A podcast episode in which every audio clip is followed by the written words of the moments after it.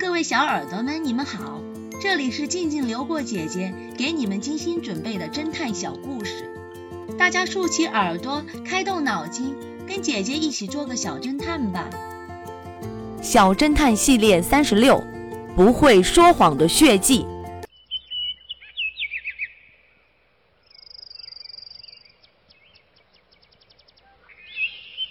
清晨，X 神探刚起床。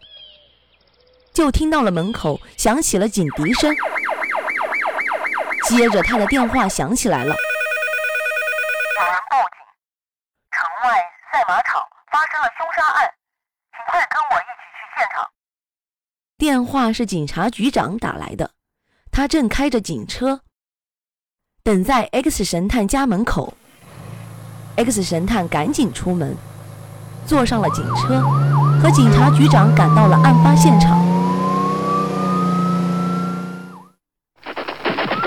马场的马棚里正围着一群警察。X 神探和警察局长上前查看，死者是赛马场的驯马师。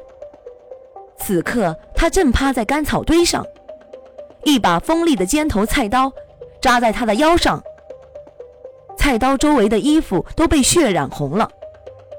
经法医检验，死者大约于十小时前死亡。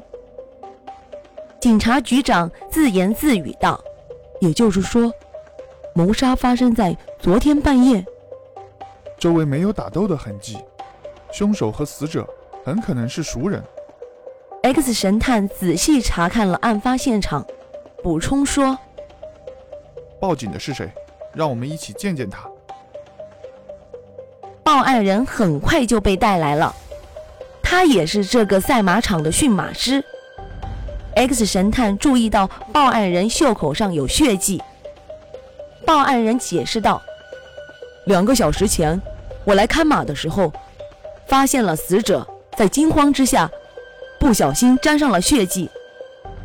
”X 神探点点头，问警察局长：“我们什么时候接到报案的？”警察局长想了想，回答道：“大约两小时前。”X 神探转头看向报案人。笑了笑说：“别说谎了，就是你杀了死者。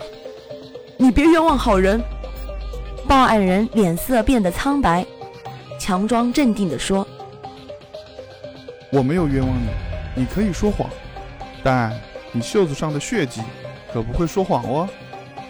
”X 神探说完，立刻让警察局长给报案人戴上了手铐。